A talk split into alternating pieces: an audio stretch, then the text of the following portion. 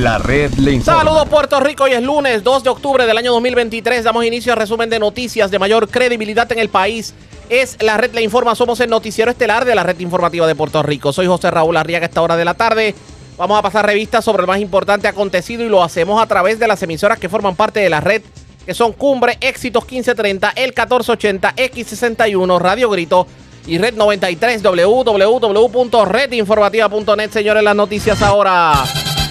Las noticias. La red le informa. Y estas son las informaciones más importantes en la red La Informa para hoy, lunes 2 de octubre. Ayer Pedro Pierluisi radicó su candidatura a la reelección. Hoy en entrevista con la red informativa defiende su interés de revalidar y arremete contra sus críticos. Alcalde de San Sebastián Javier Jiménez ya es parte de Proyecto Dignidad y de hecho confirmó que va a aspirar a la gobernación. De paso, desmiente al otrora monitor de la policía Arnaldo Claudio de que aparentemente negociaron el que él iba a aspirar a la gobernación y Arnaldo Claudio a la comisaría residente. El que fuera jefe de obras públicas en Ciales retará en primarias al alcalde Alexander Burgos, a quien le echamos la culpa del aumento a la tarifa energética que entró en vigor desde ayer. Aquí les tenemos cobertura completa sobre el particular. Ultiman a balazos a joven en el Salistral en Ponce. Hombre dispara por accidente su arma de fuego en restaurante de Atillo y deja varios lesionados. Mientras tirotean una residencia en Guayama, afortunadamente nadie resultó herido. Muere sexagenario al volcarse vehículo en carretera de Ciales. Hombres resultan heridos de bala en Ponce, Fajardo, Arecibo y Puerto Nuevo. Desconocidos cargan con dos trimmers, un blower, 10 rollos de hilo para trimmer del Departamento de Salud de Arecibo. Joven empleado de centro de cannabis cae en pescadito y deposita timadores más de 3 mil dólares en las piedras. Mucha lluvia es lo que se espera tras el paso bastante lejos de Puerto Rico, de la complicada, controversial y errática tormenta tropical Philip. Y en deportes, el Camuy Arenas deja a los toritos de Calle en el terreno de juego y se lleva la victoria del Campeonato Nacional del Béisbol AA. Esta es la red informativa de Puerto Rico. Bueno, señores, damos inicio a la edición de hoy lunes del Noticiero Estelar de la red informativa de inmediato a las noticias. Era de esperarse que uno de los temas que íbamos a tocar en el día de hoy es lo que ocurrió en el día de ayer, cuando ante cientos y podemos decir que más de, bueno, tal vez decir miles es mucho, pero tampoco podemos decir cientos, había bastante gente en el centro de convenciones, el gobernador Pedro Pierluisi radicó su aspiración a la reelección. Allí estuvo acompañado de alcaldes, estuvo acompañado de legisladores, y también uno que otro jefe de agencia que se dio cita por el centro de convenciones Pedro Rosselló. Y allí tuvo la oportunidad de expresar precisamente el por qué él entiende que debe permanecer en la gobernación cuatro años más. No fallaron las pullitas en contra de la comisionada residente Jennifer González, que obviamente lo está retando a primarias.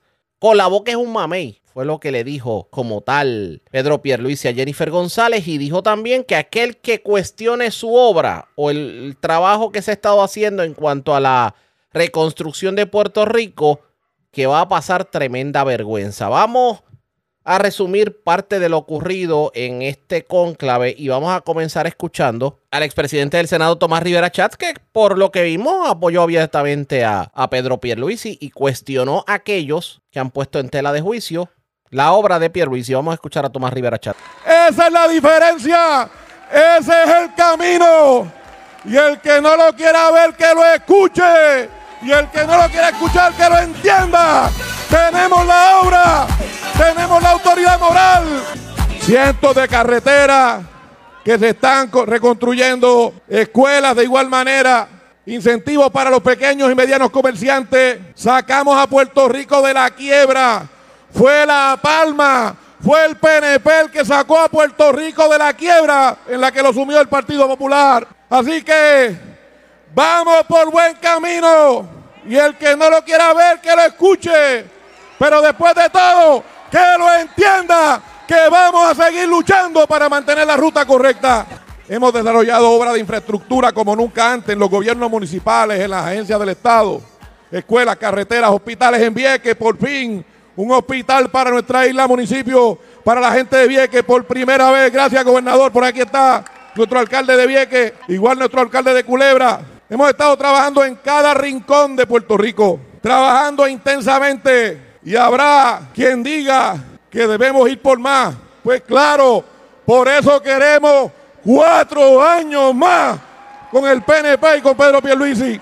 Y de nuevo, el Partido Popular y la izquierda han querido plantear que si tuviéramos una primaria vamos a tener algún problema. Estamos líos, así mismo es. Si hay primaria que venga, estamos listos para la primaria, para las elecciones, para la estabilidad, para el triunfo grande, para seguir por el camino correcto compañeros y compañeras. Eso fue parte de lo que dijo Tomás Rivera Chats, pero también estuvo presente el presidente de la Federación de Alcaldes y alcalde de Camuy, que de hecho está de fiesta hoy porque el Camuy Arena ganó en la doble A anoche. Hablamos de Gabriel Hernández, ¿qué dijo sobre precisamente la candidatura de Pierre Luis? Y vamos a escuchar. La Junta de Control Fiscal ha sido enemiga de los gobiernos municipales y nuestro gobernador ha dado la batalla con recursos económicos y defendiendo a cada uno de los municipios.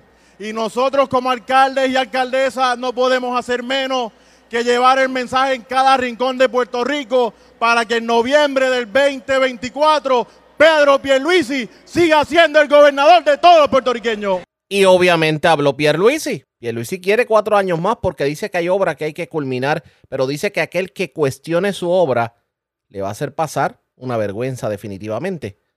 También no falló su pullita en contra de Jennifer González. Vamos a escuchar parte del discurso de Pedro Pierluisi. Para demostrar mi compromiso, para dar el ejemplo, radico mi candidatura para seguir siendo su gobernador. Pero mi radicación, como aquí se ve, al frente y atrás mío, mi, mi radicación no es individual, mi radicación es colectiva.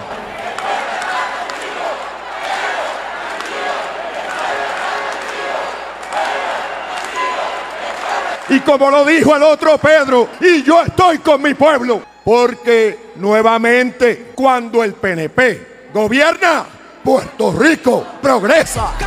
Hemos tenido crecimiento económico por tres años corridos. Hemos encaminado esa reconstrucción y va viento en popa. Hablando de la economía, tenemos el desempleo al nivel más bajo en nuestra historia. Y hoy día, escuchen esto, esto es una cifra récord. Tenemos 100 mil empleos asalariados más que cuando comenzó mi gestión como gobernador.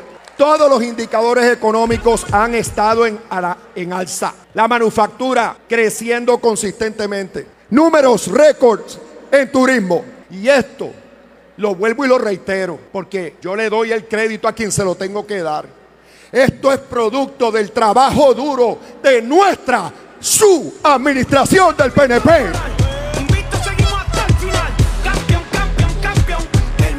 Puerto Rico está progresando y vamos a seguir. Hoy radico mi candidatura a la reelección porque lo más que le conviene a Puerto Rico es una administración de ocho años con la estabilidad y la credibilidad que eso conlleva. Ningún gobernador ha revalidado desde hace 27 años. Y ese cambia, cambia no es bueno para Puerto Rico. Aquí tenemos mucha obra que completar y muchas más cosas que hacer. Ahora bien, nuestro gobierno se ha destacado por su estabilidad.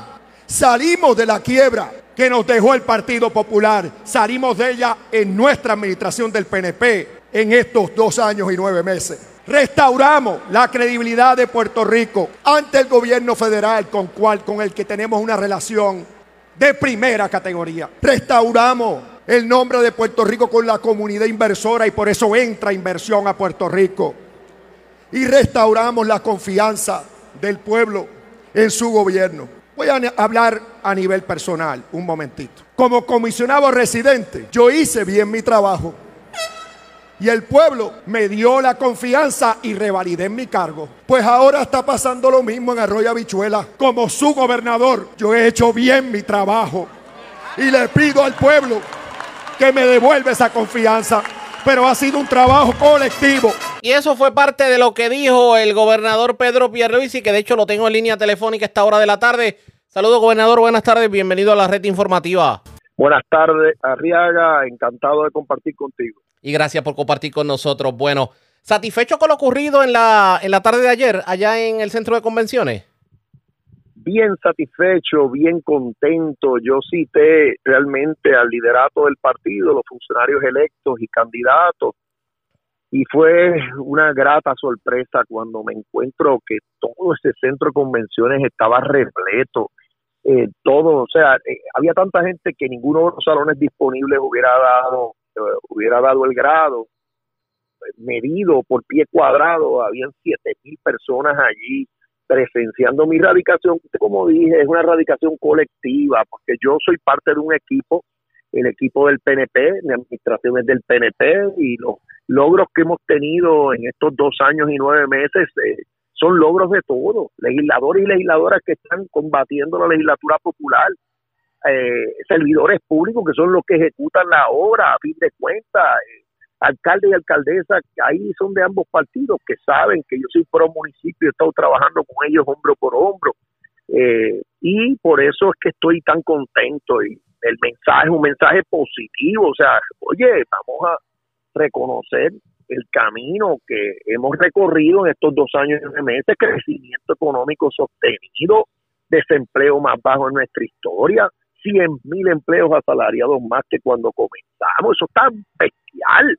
Eso es una cosa nunca antes vista y entonces reconstrucción viento en popa, había prácticamente ningún proyecto de obra permanente, eran como 81 completados cuando llegamos. Ahora hay 2.800 en construcción con fondos de FEMA, 500 proyectos de, en las carreteras de Puerto Rico por todo Puerto Rico. Eh, y, y, en obras de CDBGDR, que es el otro programa grande federal, hay como 1.240 millones de, de obras de construcción. O sea, estamos haciendo lo que tenemos que hacer, eh, y, por eso me vi con ese ánimo, esa fuerza, porque sí, también a mí me apasiona. Yo usualmente soy muy tranquilo, todo el mundo me conoce, sosegado, ante las críticas, lo que sea. Ah, pero cuando a mí me, me, me, atacan a mi equipo, el equipo el PNP, que yo sé que está echando el resto, caminando la milla extra, y yo salgo, salgo en defensa fuerte y cuando también se ponen a defender la colonia, eh, los, los, inmovilistas, los que no quieren cambio en el estatus, se ponen a hablar de separar a Puerto Rico de Estados Unidos, también me apasiona. Lo que pasa es que yo quiero la igualdad, la igualdad como ciudadanos americanos que son. Lo que pasa, gobernador, es que uno pudiera entender las críticas de la oposición porque es la naturaleza de la oposición criticarlo todo, pero el que las críticas comiencen a llegar de personas que son parte de la administración y, vamos a ser honestos, no se pueden desligar de la administración suya, pues entonces como que impacta a muchas personas. Uno... porque ahí ya entra la ambición personal, Arriaga, ya cuando, recuerde que la política esto pasa, las personas tienen su ambición, oye, desde el 2011 ahí me están pidiendo que sea gobernador, yo tuve esa ambición en el pasado de llegar a la fortaleza, pero ya yo soy gobernador, lo mío ahora no tiene nada que ver con ambición, es meramente sí tener un gobierno estable, con credibilidad por ocho años, como no ha pasado que ningún, ningún gobernador ha logrado revalidar por, hace 27 años. Pues yo sí quiero eso, pero es por el bien de Puerto Rico. Es, es realmente mi aspiración es colectiva, no es personal.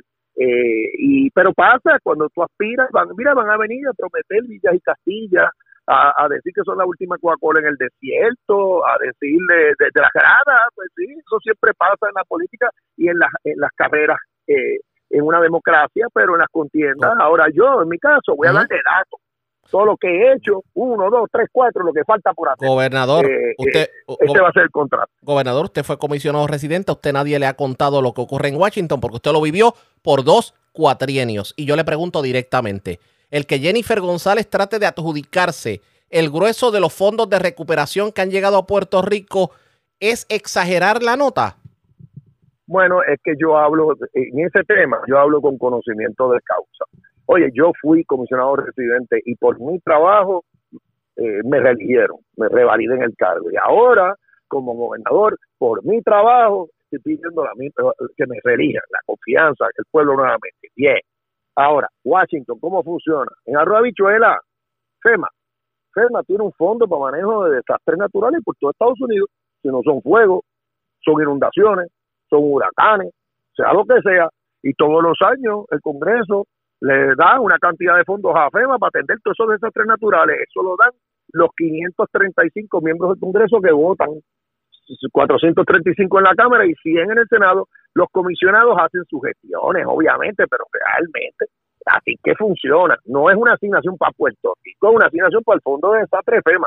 El trabajo después de sacar la obra la tiene el gobierno, tiene el gobierno de Puerto Rico, que es el que presenta los proyectos y tiene que cumplir con los requisitos de FEMA para hacer la obra. Eso te lo doy como ejemplo de FEMA. CDBG, DR y MIT, eso el Congreso apropia, sí, ahí sí, unas cantidades para manejo, el manejo de un desastre en particular. Y ahí sí, eso ocurrió hace muchos años atrás en la administración de Trump. Pero ¿cómo lo hicieron? Porque el gobierno de Puerto Rico presentó un informe detallado de los daños que sufrió Puerto Rico. 90 mil millones de dólares se estimó en ese informe. Se llamaba Blue, eh, Build Back Better y se le presentó al Congreso y el Congreso de los 90 mil que se reclamaron nos dio 20 mil. Y eso fue, ahí te resumí todo. Ah, ¿qué más puede hacer un comisionado? Mira, pues que obviamente después de un desastre natural los congresistas quieren venir a ver el desastre aquí. Pues claro, los acompaña y eso, pero sí, eso ocurre. Eso es lo que yo pues hacía también cuando yo traje a Obama a Puerto Rico, un presidente. El único presidente que ha venido en funciones, bueno, vino Trump después y vino ahora Biden, que yo también lo traje, pero pero bueno, yo he traído dos presidentes, uno lo traje como, como comisionado residente, que fue el presidente Obama, y ahora traje a, Biden con lo de Fiona. Trump vino luego de María en algún momento. Eh, eh, pero pero los congresistas pues vienen, vienen porque obviamente quieren ver lo que ha pasado, porque después a fin de cuentas tienen que fiscalizar el uso de los fondos federales y estar seguros que se hace el trabajo que se tiene que hacer. Gobernador, eh, una de las críticas que hubo este fin de semana por parte de la comisionada residente, y yo tengo la necesidad de hacerle la pregunta es lo que tiene que ver con el aumento de 3.25 centavos kilovatio hora en la tarifa de energía eléctrica. Usted había dicho que quien tiene la última palabra es el negociado y el negociado ya habló. Sobre esto, ¿qué tiene que decir usted como gobernador? Bueno, llevamos más de un año sin aumento, al revés, reducción en el costo. En julio del año pasado estábamos pagando 33 centavos el kilovatio hora. Correcto. Ahora, con ese aumento que autorizó el negociado, sube, eh, sube a 23 centavos, o sea, 10 chavos menos que el, punto más alto que tuvimos. Y es obvio lo que pasó. Todo el que tiene un carro y va a echarle a llenar el tanque de la gasolina sabe que en estos últimos meses subió el costo de la gasolina. El combustible está más caro y obviamente pues el combustible que se quema para, para generar electricidad en Puerto Rico subió y tuvimos una ola de calor enorme que causó que tuvieran que prender todas las plantas a las que son queman diésel, que es lo más caro en el mundo. Y obviamente hubo un alza, pero ¿qué es lo que yo le, pido al, negociado? Que para próximo, el próximo trimestre que venga la baja, que me lo baje nuevamente porque ya no vamos a estar en ola de calor, si Dios quiere, y vamos a tener ya todos los generadores de FEMA asistiéndonos. Estas son gestiones que hizo mi administración, por cierto. Ahora tenemos 350 megavatios pagados por FEMA y que con esas medidas, pues, cuando venga el próximo trimestre, que es el que comienza el primero de enero, que venga la baja.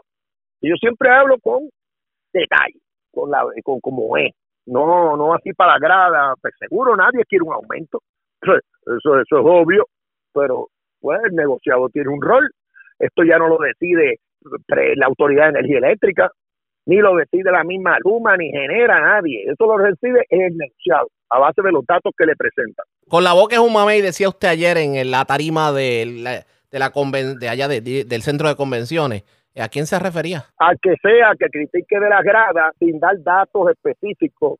Del, sí, del que está en la grada es un mamey de la grada. El que está en el terreno de juego es el que se, se estaba batiendo ahí. Nadie, nadie sabe lo que hay en el caldero, solo el que lo menea, dice el refrán.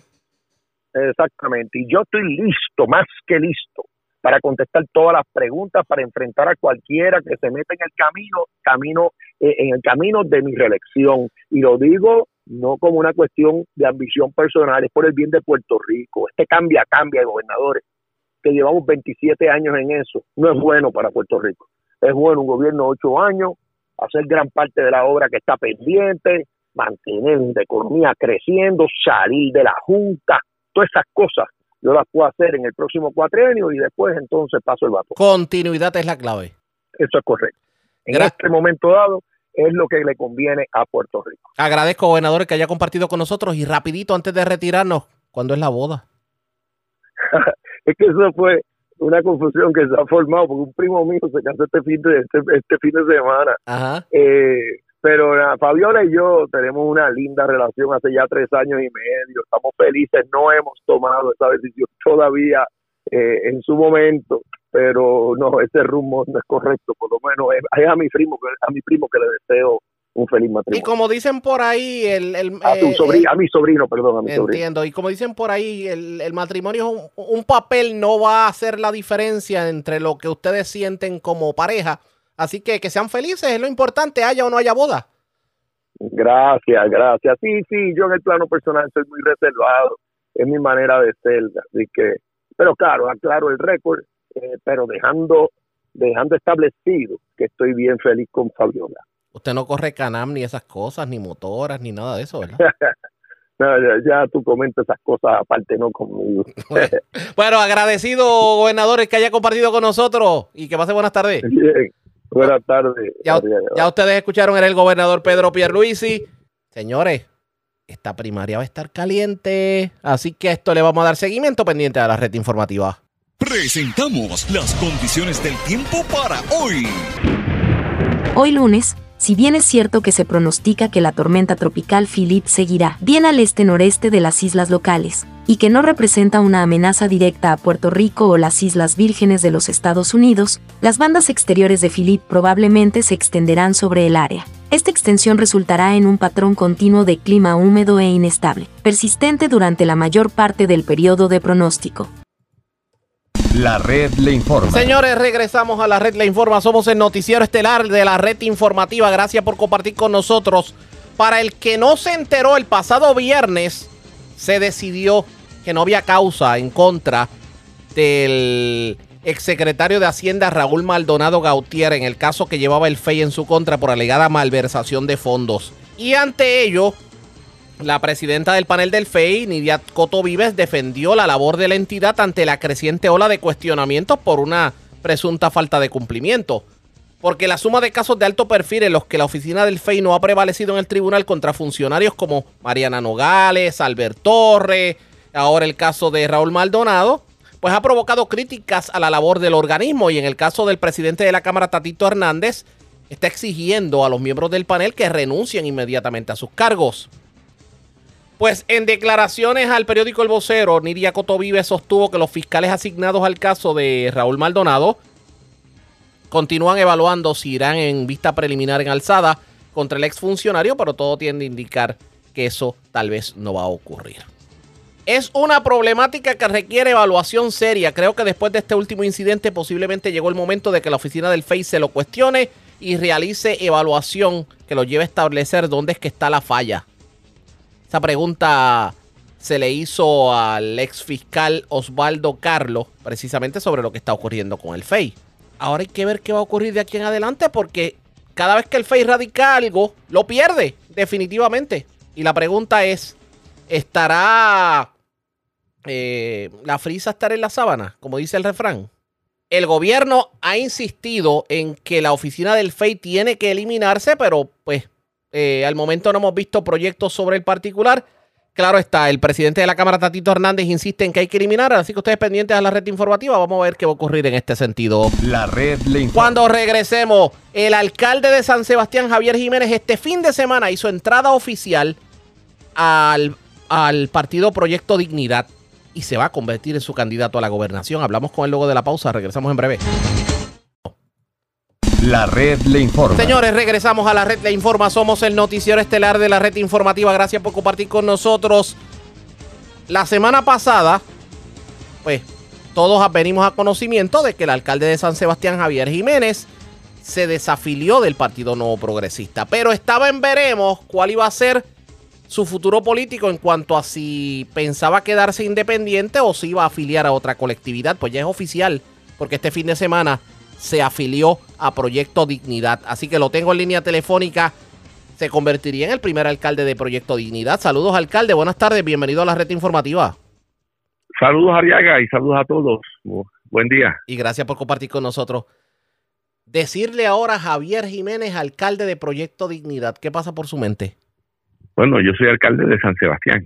Correcto. Acuérdate que cuando uno viene a ser alcalde, viene a ser alcalde de los, de los pueblos. De todo el uno corre en, de todo el mundo. Ahí eh, populares, PNP, independentistas, del Proyecto Dignidad y personas no afiliadas, inclusive personas que estuvieron en campaña en contra tuya, que tú tienes, tú los representas, así que eh, no ha cambiado nada, eh, sigue en esa, en esa dirección. Lo único que cambiaría sería que lo vamos a ver en una candidatura a la gobernación.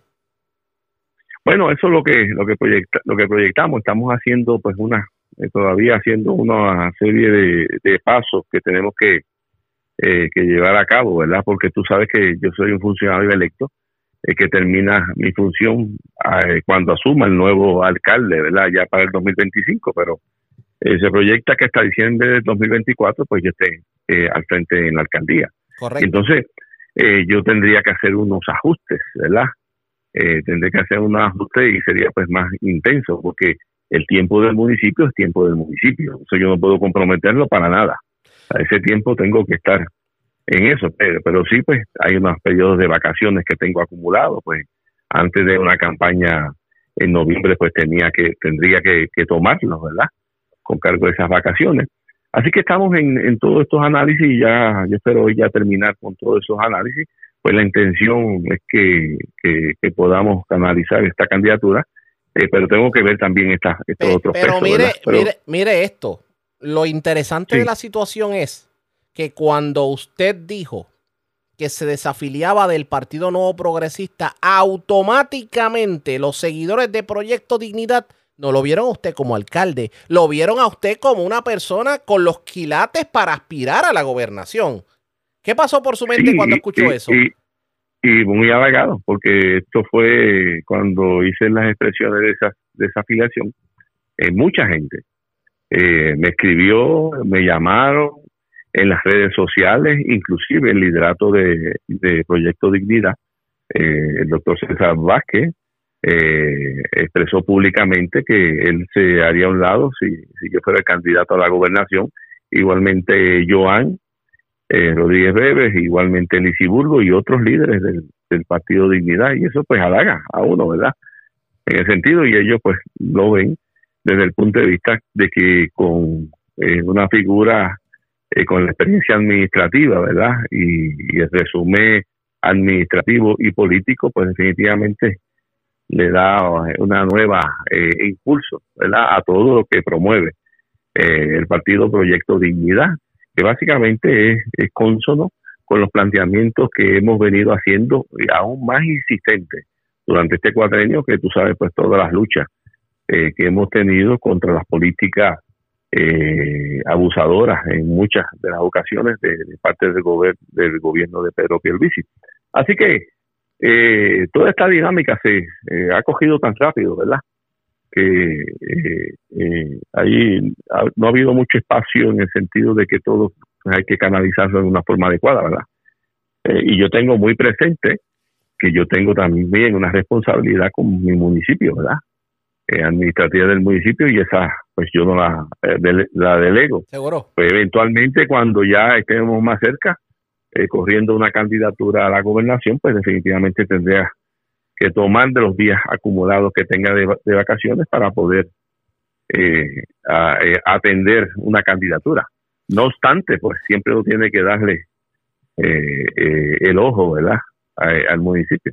Así que en esos balances, viendo cómo esto si se puede llevar a cabo, pues estamos ya bastante adelantados. Unas conversaciones que tuve con, con otras personas también el fin de semana, que para mí era bien importante antes de decidir, decidir finalmente, ¿verdad? Aunque como hemos dicho, estamos inclinados hacia esa ruta. Pero había esos análisis, análisis conversaciones. definitivamente, alcalde, eh, ¿por qué Proyecto Dignidad? Bueno, Proyecto Dignidad es muy consono y muy afín a, a los planteamientos que hemos hecho nosotros relacionados a las libertades y derechos fundamentales básicos que tiene que tener el ser humano. Eh, ellos han estado en esa lucha eh, junto a la lucha que yo he establecido referente a eso, referente a la libertad que tiene el ser humano escoger eh, qué quiere para su vida. y como yo digo, el ser humano debe tener esa libertad de que si tú quieres, pues, pues lo que tú quieras, si te quieres poner un tatuaje en la frente, pues te lo pones, si tú te quieres ser tal profesión, pues tal profesión, si te quiere dar un tratamiento médico, pues te lo da y esa libertad el ser humano la debe tener, no el gobierno eh, todo el tiempo incidiendo en cada decisión que tú tomas. Igualmente el derecho de los padres sobre los hijos, ese es fundamental. Eh, yo no, eh, yo combato es que el gobierno le tenga que decir qué tiene que hacer el, el padre directamente con los hijos y específicamente con todas estas políticas que en un momento dado incidieron hasta en utilizar nuestros niños de 5 a 12 años como conejillo de India en aquella eh, pandemia. Igualmente, yo creo en el derecho a la vida. Para mí el derecho a la vida es fundamental porque si tú si no existe en una sociedad derecho a la vida, ¿de qué vale cualquier otro derecho? Porque los derechos eh, cuando se legislan o cuando son derechos naturales son para las personas vivas. Igualmente yo creo en lo que es la figura de, gobierno pequeño, ágil y menos burocrático. Y hemos visto que en el proceso de recuperación eh, del país se ha establecido unos sistemas tan burocráticos que han encarecido y han eh, pospuesto la recuperación, una recuperación del país en forma adecuada. Y estas visiones que tengo yo eh, son similares a las que tiene eh, Proyecto Dignidad en toda esta plataforma. Y entonces, pues, eh, por eso es que Proyecto Dignidad no podría afiliar a, otra cosa que, que no sea afín, porque por eso es que salgo del PNP, porque ya no hay afinidad. Le pregunto sobre esas conversaciones que usted ha tenido. No todos los que lo acompañaron en la alcaldía lo van a seguir a usted. Hay, por ejemplo, el vicealcalde dijo que sí, hay otras personas que han dicho que sí, pero hay otras que, que ha dicho que no. ¿Se siente traicionado por esa persona? De ninguna, de ninguna manera. Esas personas han estado conmigo trabajando por este pueblo. Son personas que valoro, son personas que, que siempre tendrán mi cariño, mi agradecimiento, eh, y son personas como yo he dicho. Yo cuando hice la decisión, eh, nadie puede decir que yo lo llamé para que me siguiera o para presionarlo. Cada cual decide dentro del proceso democrático. Hay gente que ha visto mi visión, hay otros que no han visto mi visión. Eh, y por eh, y por eso pues yo no que me, sienta eh, traicionado porque tengan otra otra otra visión diferente verdad así que es parte de las dinámicas es un proceso pues que muchas veces cuando tú estás en este caminar pues no es tan sencillo verdad tomar estas decisiones porque lo más sencillo es tú quedarte en la zona de confort y decir pues este que bregue cada cual como puede que eh, la vida bregue con el planeta vieja como quiera bregar. Eh, pero yo decirte que pues que una persona que escogió pues mantenerse en el PNP porque tiene esa esa ya tradición y se le hace difícil ese despegue y, y quieren conservar más el, el partido, ¿verdad? Eh, que muchas veces pues los principios ellos los sujetan directamente a la colectividad, pues eso no para nada son mis enemigos y para nada me siento pues traicionado. Son, son procesos dentro de la democracia, Diaga. Son procesos. Entre las conversaciones que usted ha tenido, ¿tuvo algún tipo de conversación con el ex monitor de la policía, Arnaldo Claudio? Mira, Arnaldo vino a San Sebastián hace un par de semanas atrás, antes que yo tomara una decisión final de lo que iba a hacer. Y estuvimos hablando de muchas cosas referentes a seguridad. Él vino a San Sebastián porque le estaba visitando un presidente de un gremio que vive aquí en San Sebastián y estaban discutiendo un asunto que es de mucha preocupación eh, para muchas personas y para mí es de mucha preocupación referente a lo de las pensiones para los policías. Tú sabes que nosotros como sociedad, eh, con todas estas leyes que cambió eh, Alejandro García Padilla en cuanto a los sistemas de retiro y subsiguientemente se mantuvieron dentro de las administraciones de Ricardo, Wanda y, y Pierluisi, pues los policías se, enviaron a, a, miseria cuando se retiran. Y entonces pues existía esa preocupación y Arnaldo pues estaba trabajando con una propuesta que se iba a hacer para que se allegaran unos fondos y esos fondos eh, se pudieran destinar a las pensiones de, de, la policía. Y entonces, pues, esa fue la conversación que tuvimos. Eh, esta mañana yo llamé porque un medio eh, trató de hacer unas expresiones como que él nos habíamos sentado a, dialogar para una posible candidatura a la comisaría de residente, que eso es totalmente falso. Eh, porque nunca, Primero, que yo apenas estoy terminando con, con, la decisión de coger para, para la gobernación, ¿verdad? Eh, afinando todos unos detalles que tengo que afinar antes de ya decir, pues ya por ahí vamos, ¿verdad? Eh, y imagínate cómo voy a estar hablando, pensando en, comisaría residente. Y, y nunca hemos hablado eh, del tema de que a él le interesaría comisaría residente para nada. Sí, en aquella ocasión hablamos de varios temas. Subsiguientemente, él una llamada como nada, felicitándome por la decisión, pan, pero no fue una conversación que tuvimos para intercambiar nada de que tenga que ver con comisionado residente, eso no, nunca, nunca lo hemos, lo hemos tenido. Sobre Pedro Pierluisi, ahora que usted está fuera del Partido Nuevo Progresista, ¿qué usted diría? Pues que, que, que, apriete el paso con las primarias, con Jennifer. Cada cual tiene que apretar el paso de cara a su primaria y tiene que pues, resolver eh, las diferencias que puedan tener dentro de ese proceso democrático. Así que cuando... ¿Usted ve a Pierluisi dominando la primaria? Bueno, no sé. Eso lo sabrán ellos allá. Y todo es estrategia. Así yo te puedo decir que Pedro Pierluisi tiene la mayor parte del liderato. Te digo, gran cantidad del liderato está con, con Pedro Pierluisi. Sí, que, matemática, que matemáticamente hablando, él tiene las de ganar, aunque en la política nada es seguro. Bueno, en la política nada es seguro. No es nada seguro, porque eh, yo recuerdo en aquella campaña de, también de Pierluisi contra Ricardo, eh, prevaleció Ricardo y, éramos éramos cinco alcaldes, los que estábamos con, con Ricardo, cinco o seis alcaldes. Eso añadió el Neceira, que perfecto. Éramos solamente eso. Y el, el liderato legislativo mayoritariamente estaba con Pedro, ¿verdad? Eso tampoco se traduce, pero eh, hay una serie de discusiones que están surgiendo dentro de este proceso eh, que definitivamente son muy diferentes a aquellas discusiones que hubo en el proceso de Ricardo contra Pedro. Así que en casos como este es posible, es muy probable que el tú tener la maquinaria eh, puedas tener eh, mayor posibilidad de, triunfar en un partido, eh, un partido pues, que está bien organizado y bien estructurado. Cierro con esto. La pregunta es un poco fuerte, pero hay que hacerla. Y para que sintoniza tarde, hablamos con el alcalde de San Sebastián, Javier Jiménez. Alcalde, aquellos dentro del PNP que lo han tildado de traidor por la decisión que tomó. ¿Qué usted le dice esta hora? Que muchos eh, están dispuestos a traicionar sus principios por la fidelidad que le deben a un partido político. Yo mis principios no se los entrego a nadie.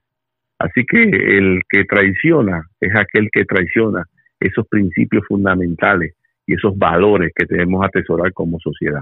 Así que y eso y esos principios no se los entrego a nadie.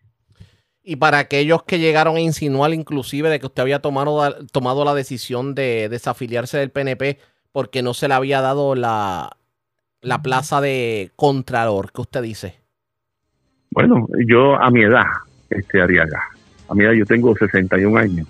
Eh, para mí sería, para mi vida sería un desastre yo irme a una posición que de 10 años para trabajar con papeles. Eh, yo nunca me veo eh, esos 10 años últimos de mi vida eh, trabajando con papeles. Esos son de todas las mentiras que han hablado en momentos determinados. Sí, en el pasado, el cuatrenio con Wanda se me consideró en algún momento para Contralor de Puerto Rico, pero decir ahora que, yo estoy en contra de Pedro Pierluisi por eso jamás ni nunca. Son de las mentiras que han que han dicho por ahí han dicho de que el municipio tiene un déficit que es falso y lo demostramos públicamente. Han dicho que, que existen conversaciones con, con el liderato del Partido Popular. Han dicho, bueno, ¿qué han dicho? ¿Qué no han dicho? Pero el, el tiempo es el mejor testigo de las cosas. Gracias por haber. Vamos a ver qué ocurre. Gracias por haber compartido con nosotros. Seguro que sí. Era el alcalde de San Sebastián, Javier Jiménez. Cuando regresemos, vamos a noticias del ámbito policíaco. Es lo próximo. Regresamos en breve. La red le informa. Señores, regresamos a la red le informa. Somos el noticiero estelar de la red informativa de Puerto Rico. Edición de hoy lunes. Gracias por compartir con nosotros. Vamos a noticias del ámbito policiaco. Comenzamos en el norte de Puerto Rico. Cinco personas resultaron lesionadas con fragmentos de bala. Aparentemente una persona sacó un arma en un restaurante. Esto ocurrió en el norte de Puerto Rico. se la fue a enseñar un familiar y aparentemente se le, se le zafó un disparo y los fragmentos de bala hirieron a cinco personas, o sea, los lesionaron, algún tipo de, de, de impacto recibieron por parte de estos fragmentos de bala. Además, hablando de bala, vivo de milagro, se encuentra un hombre que fue herido de bala, un hecho ocurrido en la urbanización University Gardens en Arecibo. También en la zona de Arecibo se reportó un escalamiento en las facilidades del Departamento de Salud de la carretera 129. Se llevaron trimmers y varios artículos para la poda y limpieza de patio. Y también en la zona de Arecibo Específicamente en Ciales, una persona murió luego de volcarse el vehículo en el que viajaba. Esto ocurrió en la carretera 146, en la carretera que va de Ciales a Frontón y llega hasta la zona de Jayuya y el lago Dos Bocas. También hubo un escalamiento que se reportó en el negocio frente a la alcaldía del municipio de Florida, en donde se llevaron dinero en efectivo, monedas y también otros artículos. Mayer Ortiz, oficial de prensa de la Policía en Arecibo, con detalles. Saludos, buenas tardes. Buenas tardes. ¿Qué información tenemos? Se reportó un incidente con un arma de fuego en el día de ayer en horas de la noche en el restaurante del Campo al Norte, el cual ubica en la carretera número 2 en el pueblo de Atillo.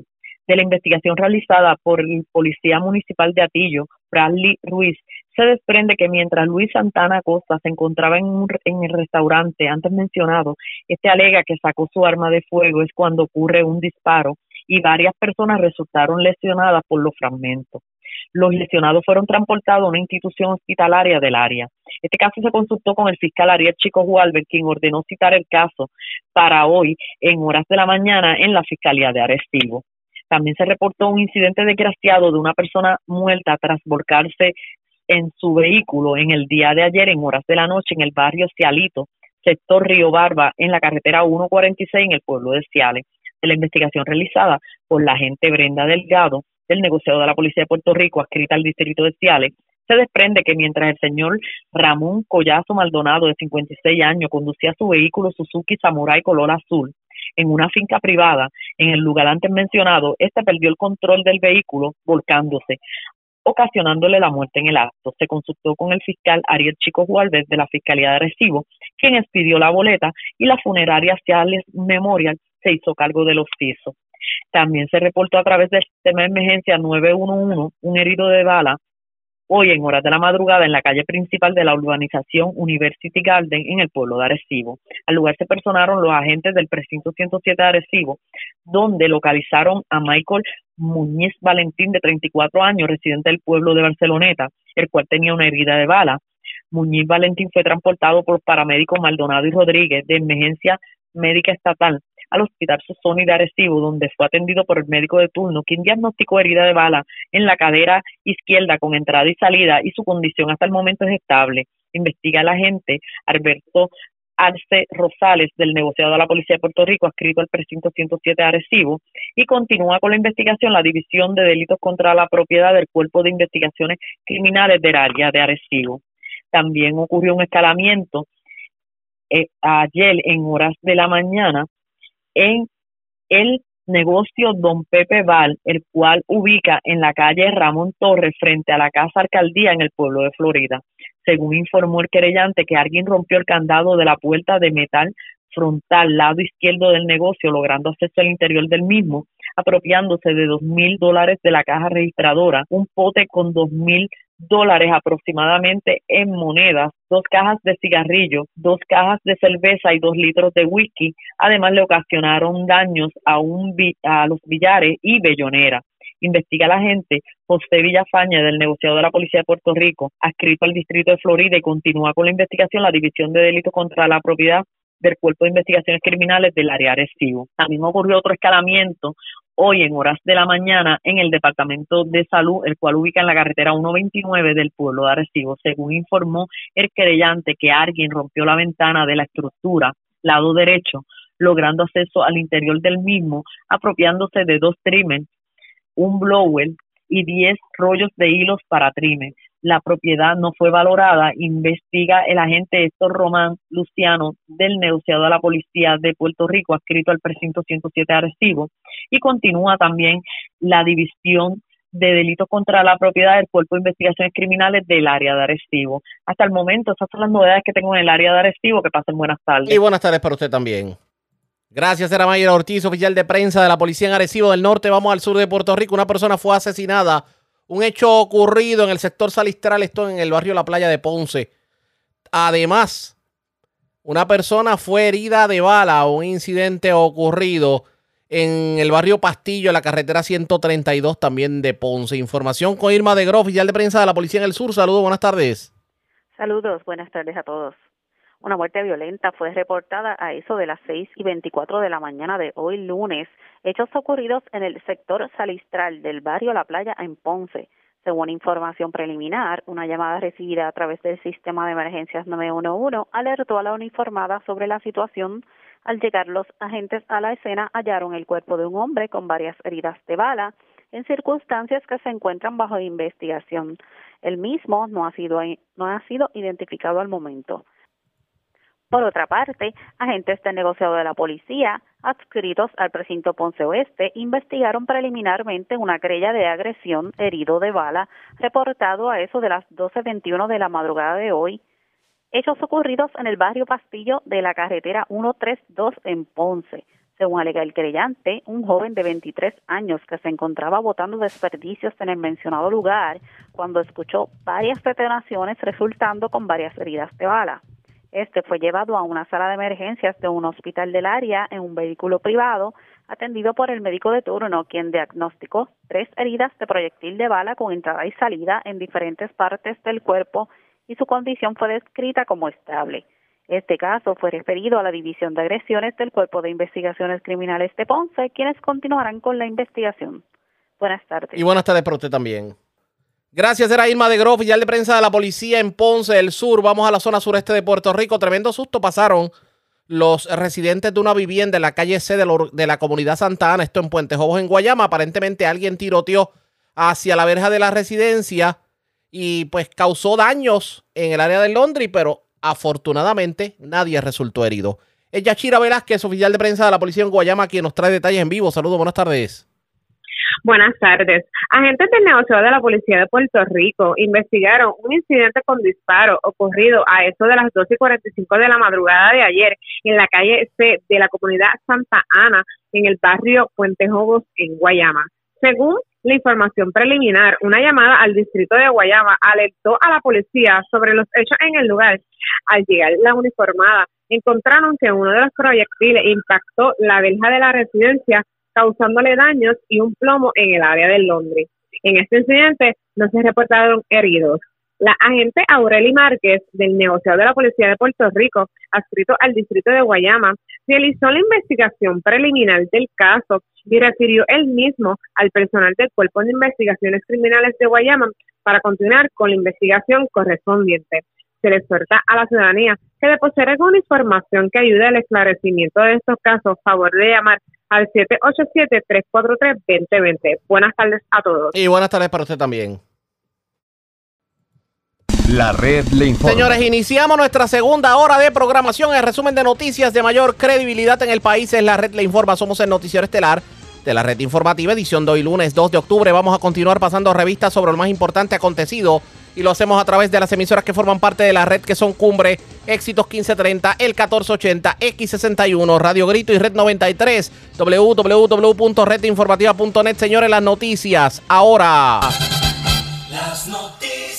La red informa. Y estas son las informaciones más importantes en la red le informa para hoy, lunes 2 de octubre. Ayer Pedro Pierluisi radicó su candidatura a la reelección. Hoy en entrevista con la red informativa defiende su interés de revalidar y arremete contra sus críticos. Alcalde de San Sebastián Javier Jiménez ya es parte de Proyecto Dignidad y de hecho confirmó que va a aspirar a la gobernación. De paso, desmiente al otrora monitor de la policía Arnaldo Claudio de que aparentemente negociaron el que él iba a aspirar a la gobernación y Arnaldo Claudio a la comisaría residente. El que fuera jefe de obras públicas en Ciales retará en primarias al alcalde Alexander Burgos, a quien le echamos la culpa del aumento a la tarifa energética que entró en vigor desde ayer. Aquí les tenemos cobertura completa sobre el particular. Ultiman a balazos a joven en el Salistral en Ponce. Hombre dispara por accidente su arma de fuego en restaurante de Atillo y deja varios lesionados. Mientras tirotean una residencia en Guayama. Afortunadamente nadie resultó herido.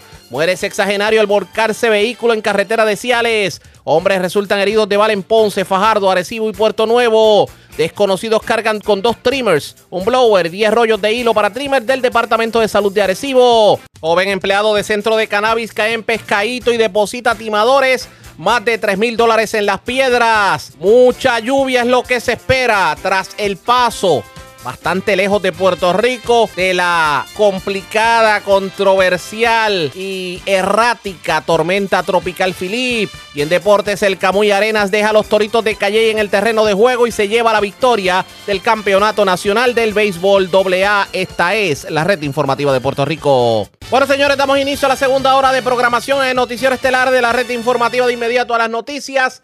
Para aquellos que no se han enterado, a partir de ayer, eh, entra en vigor un aumento a la tarifa de energía eléctrica 3.25 centavos kilovatio hora y eso puede significar de entre 50 a 100 dólares de diferencia mensual para los abonados eh, residenciales y para los comercios ni se diga.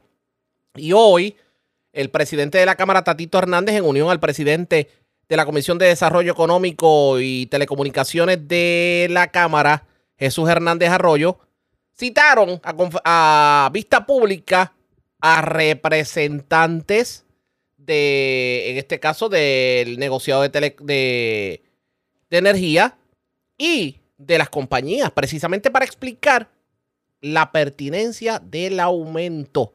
¿Qué ocurrió en la vista pública? Vamos a escuchar. Eh, modela a base de las que están disponibles y el mismo modelo le dice esta es la que vas a aprender. Y basado en las que estén disponibles, siempre van a utilizar las que menos consumen. Ese es el principio de despacho vigente en Puerto Rico y vigente en todas las jurisdicciones. De, de, menos consume, pues lo idóneo sería consumir lo menos posible con bunker. Correcto, sería lo más saludable. Eh, no necesariamente porque eh, este, hay algunas que funcionan con otros combustibles que son más limpios pero también son más caros eh, las de diésel o algunas que tienen que tener un sulfuro menor porque están ubicadas en un lugar de un área de no cumplimiento. Así que hay algunos detalles, pero típicamente deberían, la columna de despacho económico se empieza por la de, menor costo. No necesariamente la más, más eh, no es la más cara hoy el bunker, hay otros que podrían estar más caros como el diésel, como otros combustibles que tienen una composición diferente, pero desde el punto de vista ambiental, es el que queremos sacar del camino. Hay un balance bien delicado que estamos tratando de encontrar para poder cumplir con la reglamentación ambiental y llevarle un costo al. Usted dijo una palabra aquí que, ustedes, su aspiración es eliminar la dependencia de combustible fósil. Sí. A eso es a lo que nos llama la cartera de energía renovable. Pero el gas natural es un combustible fósil. Sí y en la planificación que tiene ahora mismo Puerto Rico, va a mantenerse dependiendo del, gas natural? Por algún tiempo. No todas las máquinas las podemos apagar desde el principio. Va a haber un programa, un itinerario de retiro y se van a ir retirando las máquinas dependiendo de la capacidad de reemplazo que se vaya obteniendo y entonces se pueden retirar las unidades.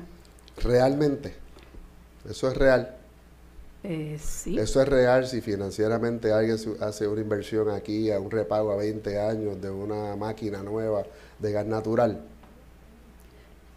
Depende de qué estemos hablando. Si estamos hablando de la flota de delegado de la autoridad, es una cosa. Si alguna compañía externa viene a Puerto Rico y crea una planta de generación para hacer transbordo y entrar en contratos bilaterales con algunos clientes, eso es eh, una cosa separada y esa persona, dependiendo de la energía que venda a esos clientes, queda sujeta a cumplimiento con la cartera de energía renovable bajo la ley 82 del 2010 ¿Usted sabe cuál es el costo ahora mismo de transbordo en camiones que genera la transportación del muelle de San Juan a Palo Seco de gas mm, natural? No lo tengo a la mano, pero se lo podemos proveer y cuál, es, cuál sería el costo de utilizar el pipeline que tiene ahora mismo la misma servidumbre de diésel y de bunker eh, de San Juan a, a Palo Seco.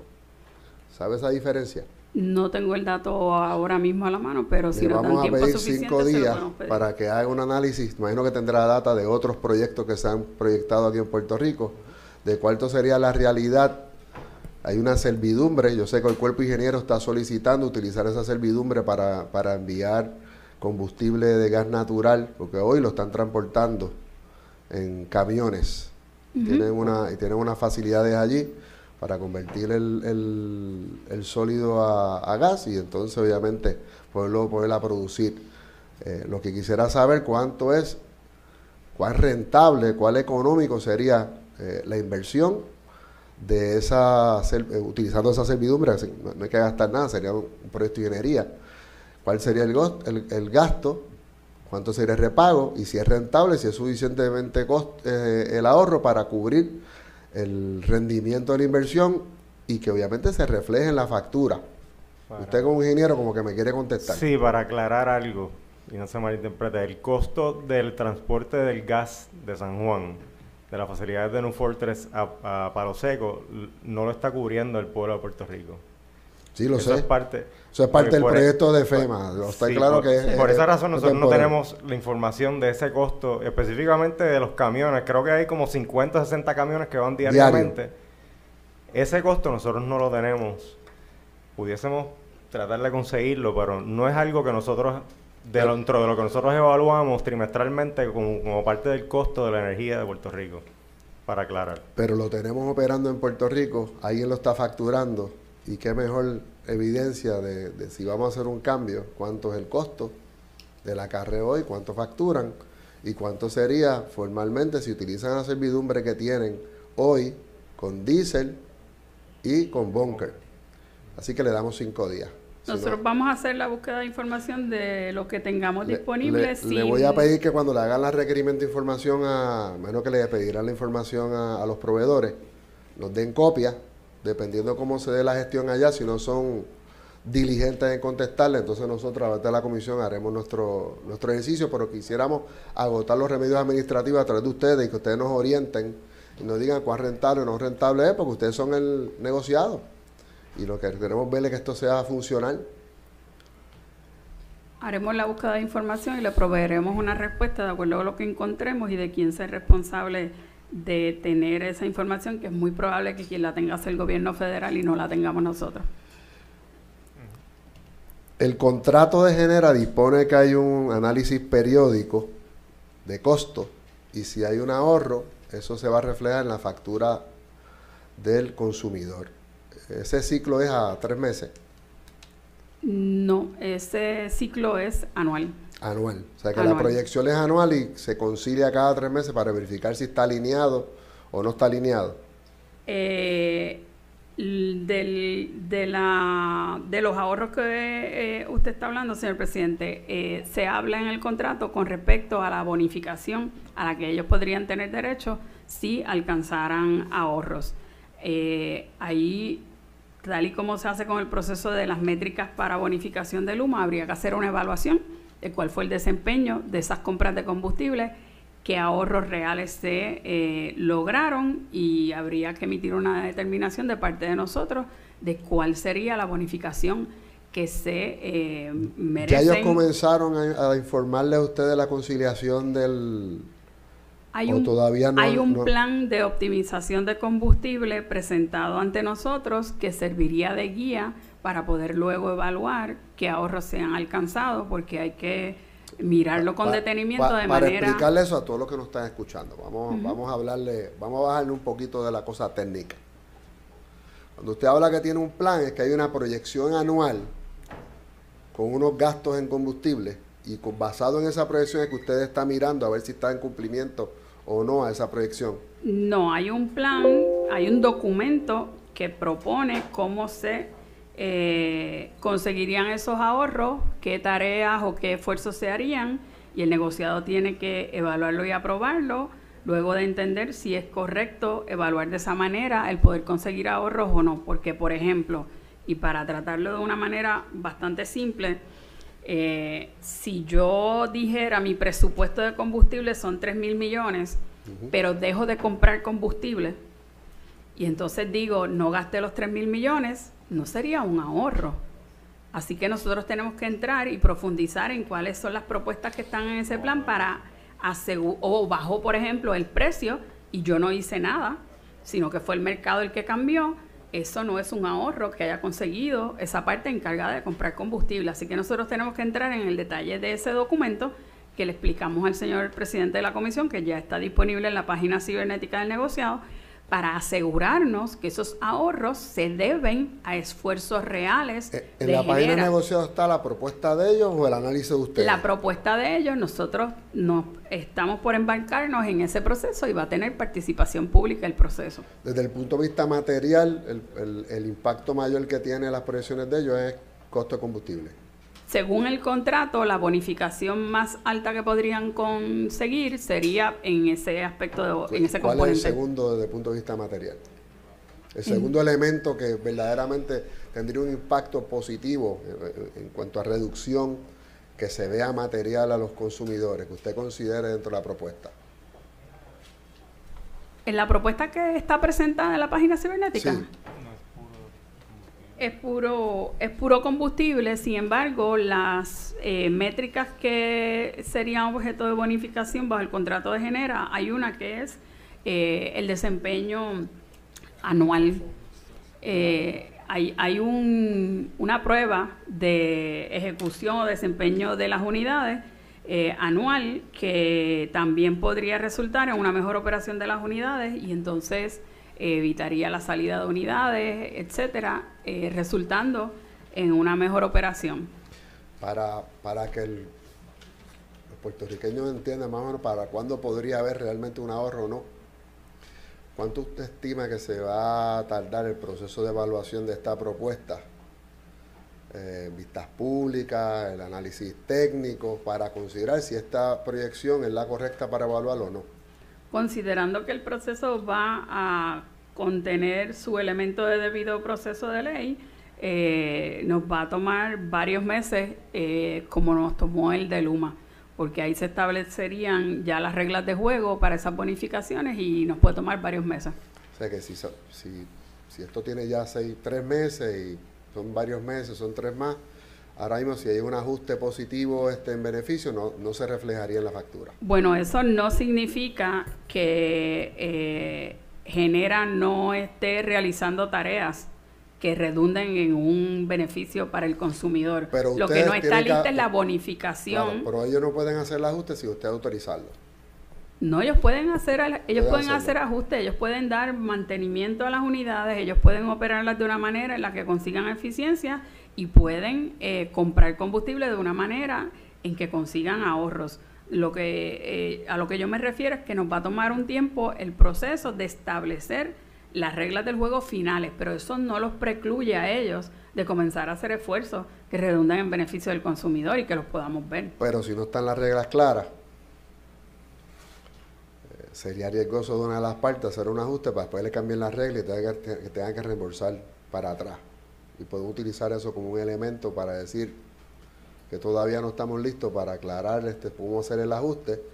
Y si hay algún y si hay algún ajuste positivo o negativo pues podría no ser final algunas de las tareas en las que se pueden conseguir ahorros son tareas que como quiera ellos tienen que realizar. Que son parte del contrato. Que son parte del contrato y que son parte de la operación normal de una utilidad, así que no son vamos a extraordinarias. Esta pregunta. Usted lo que me está tratando de decir aquí es que aunque usted se tarde en tres meses como regulador, si ellos tienen los ahorros se podría reflejar en la, en la factura del, consumidor. Ciertamente.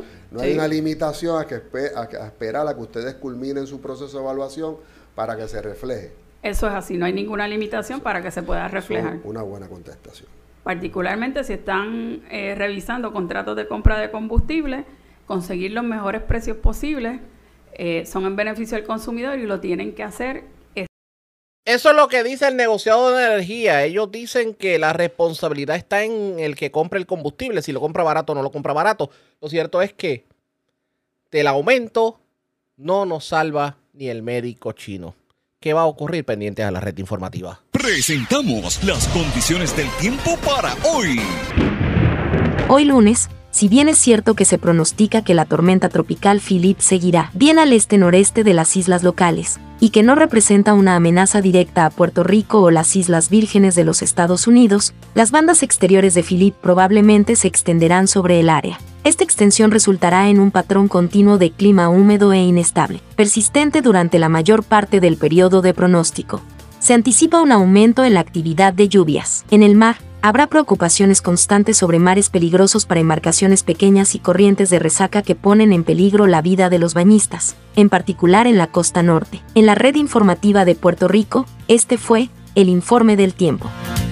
La red le informa. Señores, regresamos a la red le informa, el noticiero estelar de la red informativa. Gracias por compartir con nosotros. Manuel Oliveras trabajó en el municipio de Ciales como jefe de obras públicas y en algún momento dirigió manejo de emergencias. El policía de profesión pues tuvo que abandonar el municipio de Ciales luego de tener serias diferencias con el alcalde. Él asegura que renunció el alcalde y allegados al alcalde aseguran que lo votaron, que cometió algún tipo de delito o de irregularidad que pudiera significar el que los trabajos gerenciales no se estaban haciendo de la manera correcta y que por eso tuvo que abandonar su posición. Lo cierto es que esta persona ha decidido retar al alcalde Alexander Burgos en primaria.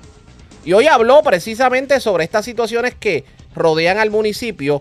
La pregunta es, ¿hay algo de cierto en las declaraciones del funcionario o tal vez está sangrando por la herida por la diferencia que tuvo con el Ejecutivo Municipal. En entrevista en Cumbre, la red informativa en el centro, esto fue lo que dijo Manuel Oliveras de eso estamos hablando, no parte. Eh, yo entiendo que, que un 90, un 95% fueron fueron mentiras de lo que el alcalde expresó en radio, ¿verdad? ¿Cuáles, fueron las mentiras? Cuénteme cuál es, cuál, ¿qué usted este entiende que nos que se aparta de la verdad? Mira, este el proyecto es un proyecto que sale de la oficina de él, no es un proyecto que lo crea la asamblea, ¿verdad? La comisión conjunta se reunió el miércoles 27, día anterior.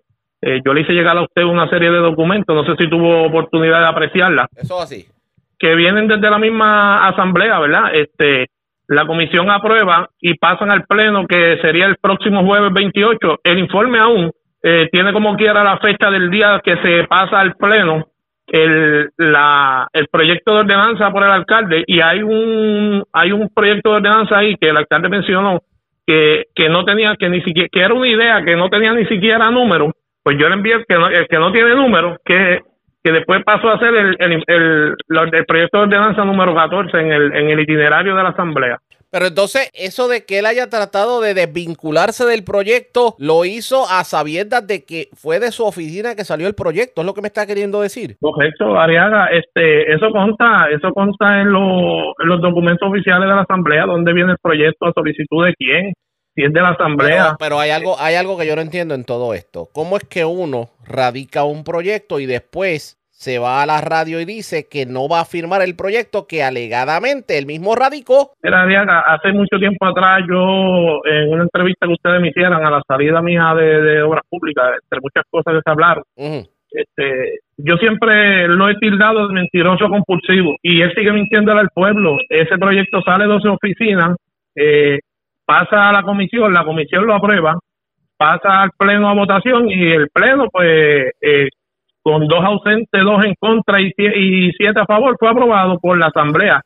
¿Qué, ¿Qué pasa con esto, Ariaga? Que es una falta de respeto no tanto al pueblo, a los comerciantes, porque yo estuve hablando, entrevistándome con muchos de los comerciantes ambulantes el viernes, muchos estaban atónitos, no lo creían.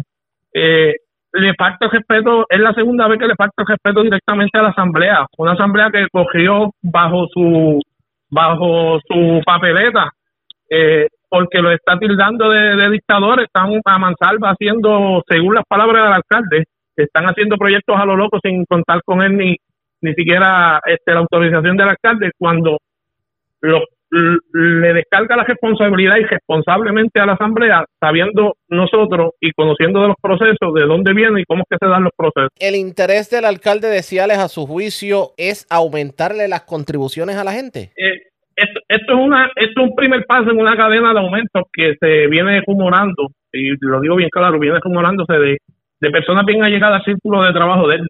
Aquí él pretende subir la patente a los, de a los, a negocios ambulantes, discúlpame eh, después pretende hacer un ajuste en las tarifas de patentas por ajuste a los comerciantes regulares, ¿sabes? los comerciantes ya establecidos.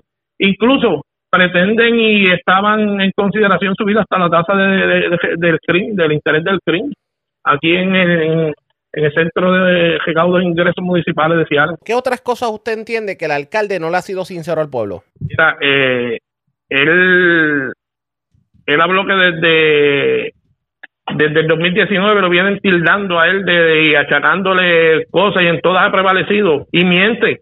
Él le está mintiendo al pueblo.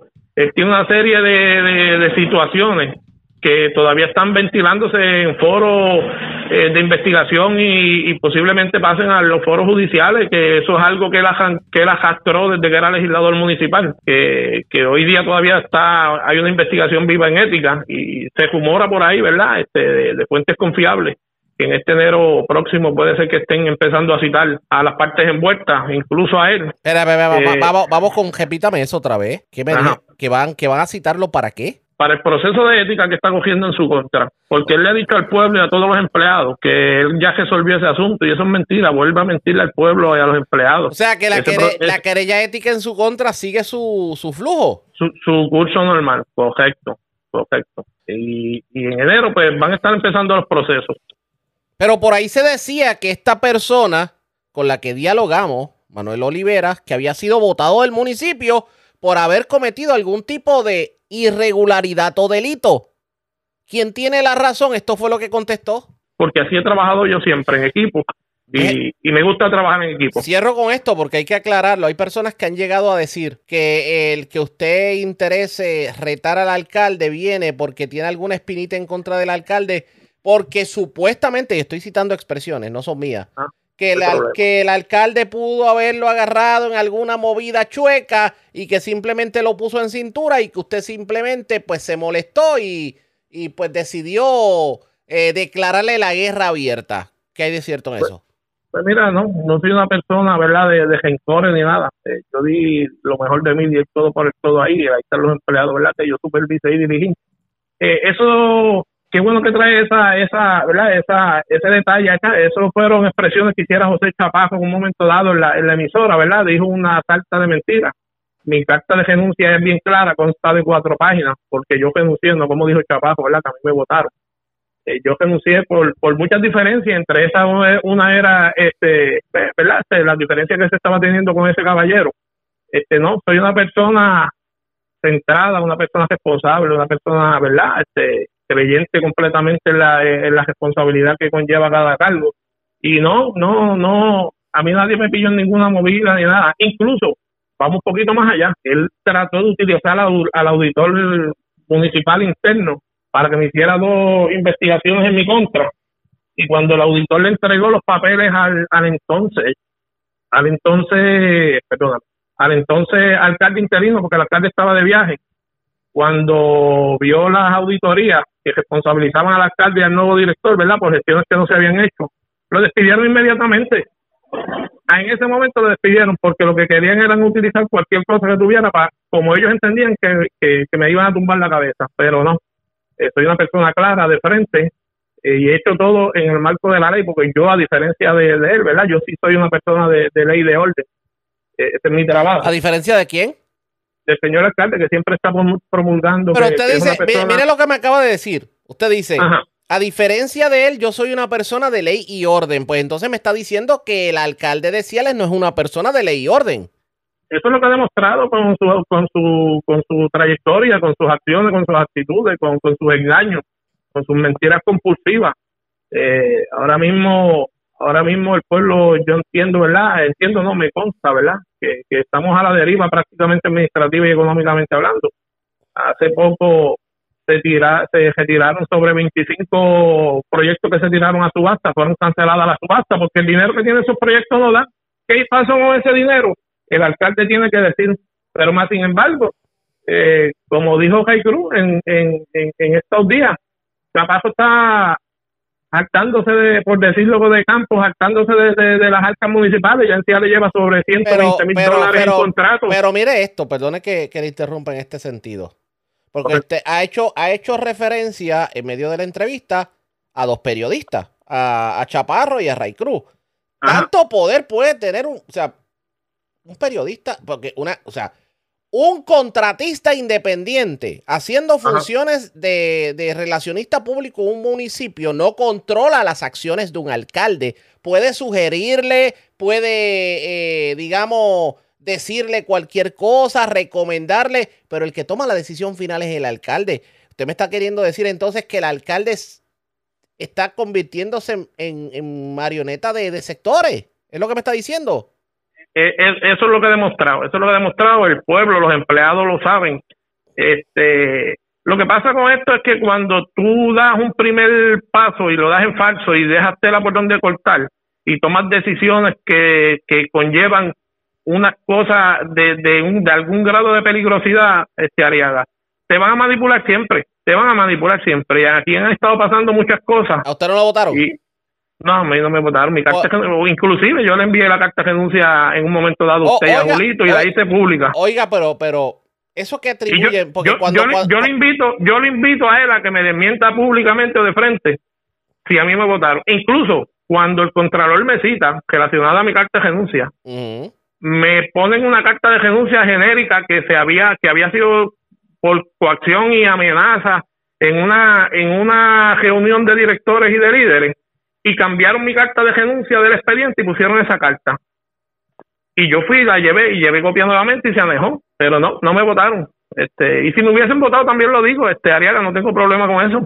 Este, uno tiene que ser correcto y sincero sus cosas. usted le garantiza al pueblo de Puerto Rico, a los residentes de Ciales, que usted no cometió ningún tipo de, de ilegalidad o de irregularidad mientras dirigía eh, manejo de emergencia y obras públicas. Mira, este, vamos a los términos de ley, vamos a los términos de ley. Ajá si así hubiese sido, y hubiese sido, vamos, vamos, que no, que no es cierto, pero vamos, vamos a hacer que el alcalde tuviera razón. En los delitos menos graves tenía un año para radicar cualquier investigación al tribunal, lo otro, y en los graves tiene cinco años. ¿Por qué no han hecho o por qué no? Porque no tienen nada, simplemente lo que se dedican es a desprestigiar, a mentir, a perseguir, a despedir, porque eso es lo que está pasando en municipios especiales. Están persiguiendo a los empleados, los están trasladando, los están, los están despidiendo y ese es el modo operandi en todo.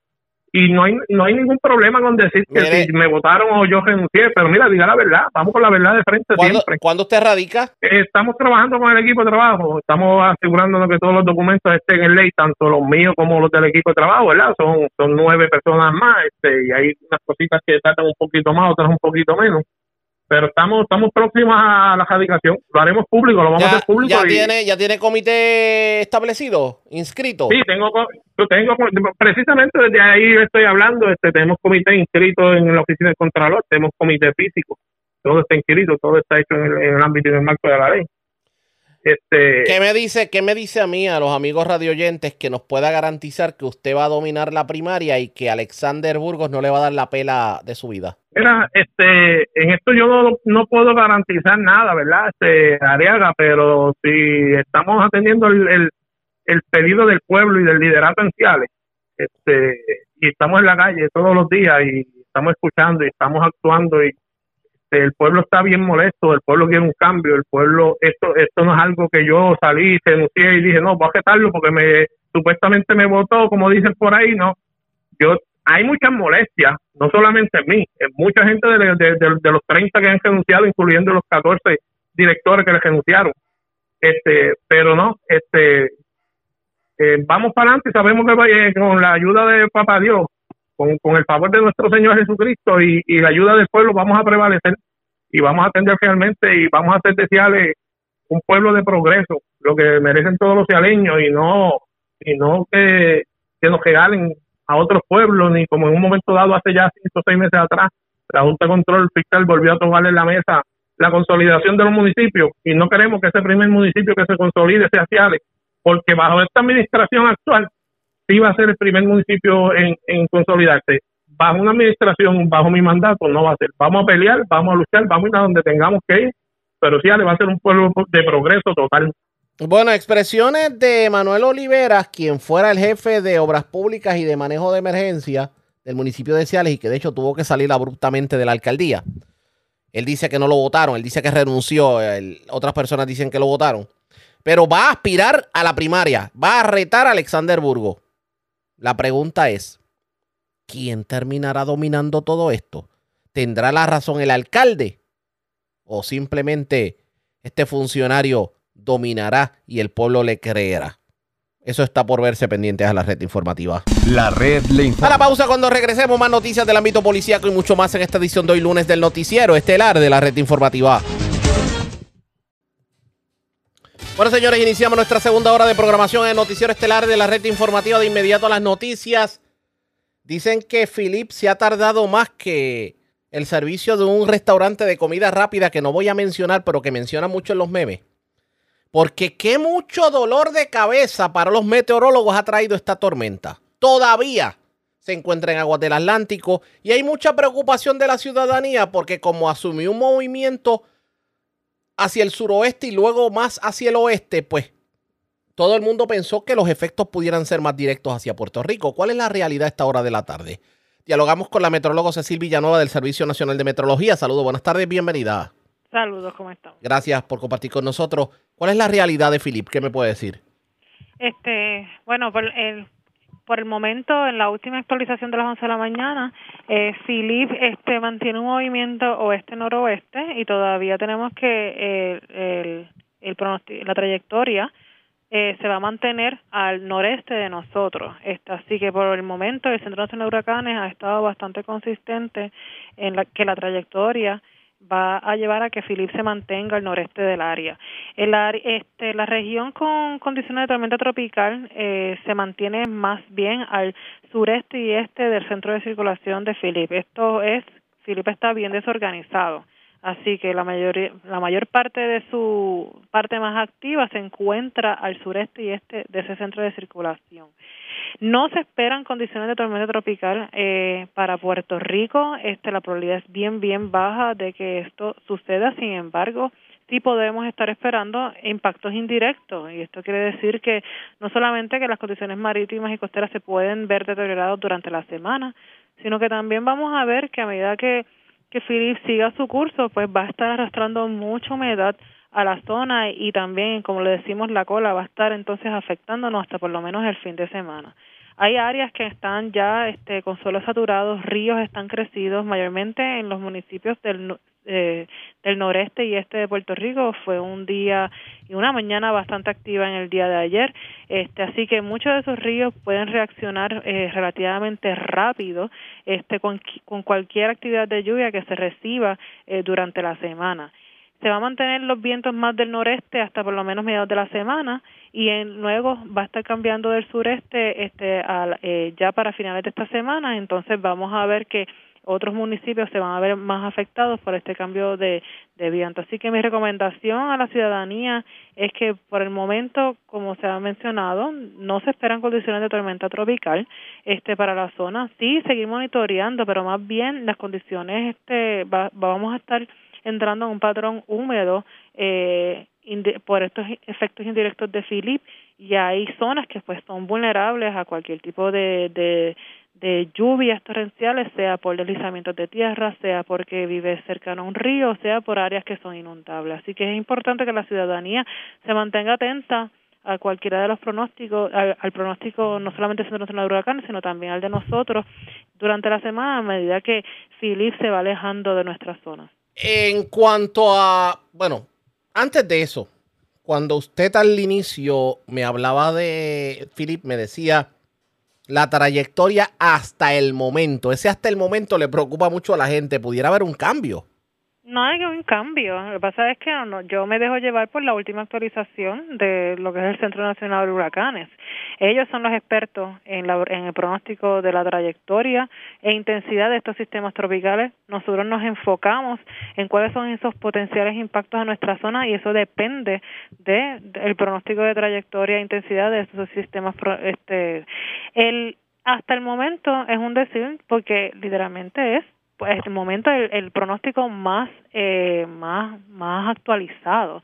Eh, nuevamente eh, los modelos están con mejor consenso. Este ya está cogiendo esa curva hacia el noroeste pero como digo no hay o sea la probabilidad de las condiciones de tormenta tropical son bien bajas en el área estar atento, es lo que siempre le estamos diciendo, especialmente al pico de la temporada. Entiendo, y por lo menos de la lluvia va a llegar, eso independientemente de la distancia, la lluvia va a ya, llegar. ya llegó en, en algunas partes, como lo tuvimos una, una mañana activa el día de ayer. Así que nuevamente estar muy pendiente toda la semana.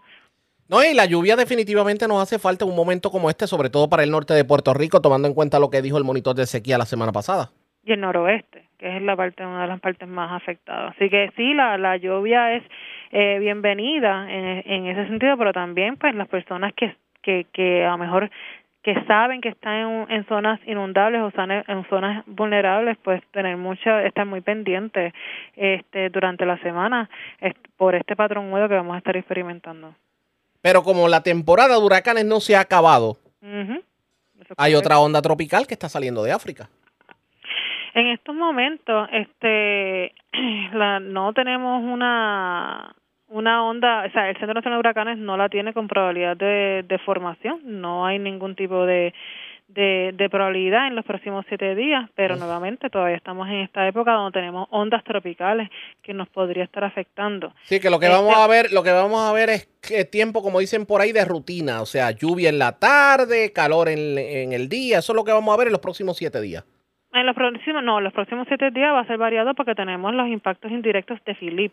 O sea que no va a ser un patrón típico porque tenemos un sistema tropical cerca de nosotros. Van a ser impactos indirectos. Sí, sería para, para la próxima semana como tal, que pudiéramos caer otra vez en tiempo normal. En la próxima es posible, pero eh, eh, cabe destacar que octubre este, usualmente son meses bastante húmedos. Así que podemos ver a lo mejor un cambio de patrón donde vemos este a lo mejor una mayor frecuencia eh, de, de lluvias. Usualmente también tenemos vaguadas que se van formando en el mes de octubre que nos podría estar afectando, que se pueden combinar con ondas tropicales, así que este, eh, eh, octubre puede ser un mes, eh, puede ser húmedo, así que estar pendiente durante eh, este mes y también el resto de noviembre porque la temporada de no termina hasta el 30 de noviembre. Estaremos pendientes definitivamente. Gracias por haber compartido con nosotros. Buenas tardes. Igualmente, buenas tardes. Era la meteorólogo Cecil Villanueva del Servicio Nacional de Meteorología, así que todo el mundo tranquilos en este momento, sí vamos a recibir lluvia. Y la lluvia definitivamente la necesitamos en este periodo de tiempo, pero no hay tal cosa como que eh, Philip vaya a continuar un patrón hacia el oeste y digamos que nos vaya a pasar por encima. Eso no se vislumbra. Claro, en la meteorología todo puede suceder, así que aún así seguimos pendientes. Pero tranquilo, por lo menos la lluvia la necesitamos. Si cae lluvia, bienvenida sea la lluvia, porque hay sectores que definitivamente tienen una complicación en cuanto a sequía que preocupa, sobre todo a la hora de los abastos de agua. Pendientes a la red informativa que vamos a continuar dando la información sobre Philip. Mientras vamos a otro tema, porque el Departamento de la Familia anunció hoy que el programa de crisis de energía, el llamado Oli va a ser extendido una semana más debido a que la página de Access Digital está, ha estado con problemas en toda la semana. Así lo dijo tanto la secretaria del Departamento de la Familia, Cieny Rodríguez Troche, como el administrador de ACEF, Alberto Fradera. Se va a extender hasta el viernes 6 de octubre y esto tras el incidente que se detectó en los sistemas de información del Departamento de la Familia que mantuvo la plataforma con interrupciones en todo este periodo de tiempo. Dice que hasta el pasado 29 de septiembre se habían recibido 32.245 solicitudes y ya se han otorgado más de 108 millones de dólares en asistencia económica de este programa a familias con ingresos bajos. Y la exhortación del Departamento de la Familia es a que las personas pues simplemente aprovechen esta coyuntura y tomando en consideración que ya la página está funcionando, que obviamente puedan eh, pues disfrutar de este beneficio. Le pagan el bill completo y si tiene atrasos, obviamente le ponen su cuenta al día, que es precisamente la razón de ser de este programa. Las personas que querían, pues, beneficiarse, lo pueden hacer. Tienen hasta el viernes 6 de octubre. A esta hora, hagamos lo siguiente.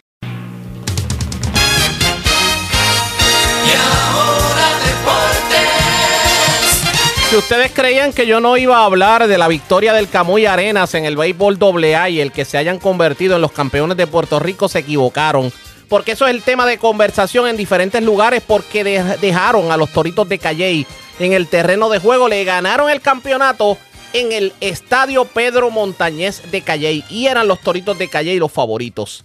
Analizo esta hora de la tarde con Wilmer Collazo, nuestro periodista deportivo en la red informativa. Saludos, Wilmer. Buenas tardes. Bienvenido a la red informativa. Sí, buenas tardes a José Raúl y buenas tardes al público que nos sintoniza en la red informativa. Y gracias por compartir con nosotros. Bueno, lo logró el Camuy Arenas y lo logró en nada más y nada menos que en el Pedro Montañez de Calley. ¿Qué me dice sobre esto? Bueno, José Raúl, eh, como tú sabes, estuve por 53 partidos, ¿verdad? Corriendo con el Arenas en las transmisiones, eh, mucho, mucho millaje, muchas horas de sueño perdidas, pero el equipo del Camuy Arenas tenía una misión desde que se empezó la temporada a principios de marzo, que era clasificar, ¿verdad? Eventualmente a la postemporada y peldaño a peldaño, sesión norte, luego al Carnaval de Campeones, de ahí se catapultó a la semifinal nacional hasta llegar a la final nacional nada más y nada menos contra el equipo de los Toritos de Calle que estaban buscando el back-to-back y eso no pasaba desde 2018,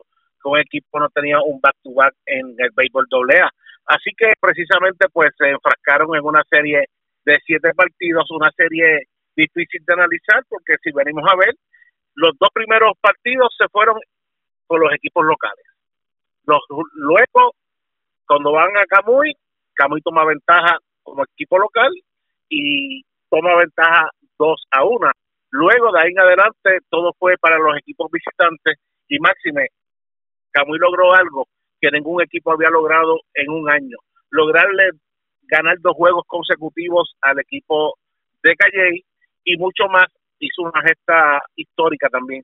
Le ganó tres juegos en su parque y eso no pasaba hacía dos años, que un equipo le podía ganar tres partidos al equipo de Calle porque precisamente lo había hecho ya Salinas, pero Salinas lo había hecho en dos ocasiones. Así que, como decimos, todo estaba puesto para el equipo del Camuy Arenas y básicamente pues se consagró ayer eh, luego de 67 años de participación ininterrumpida lograr ese campeonato nacional que a todas luces pues ayer los, los muchachos fueron recibidos frente a una gran cadena de ferretería que está allí en la luz de Atillo, que hay un gran hotel y hay un gran supermercado al frente, pues ahí estuvo esperando el público a esos peloteros a eso de las una y diez de la madrugada.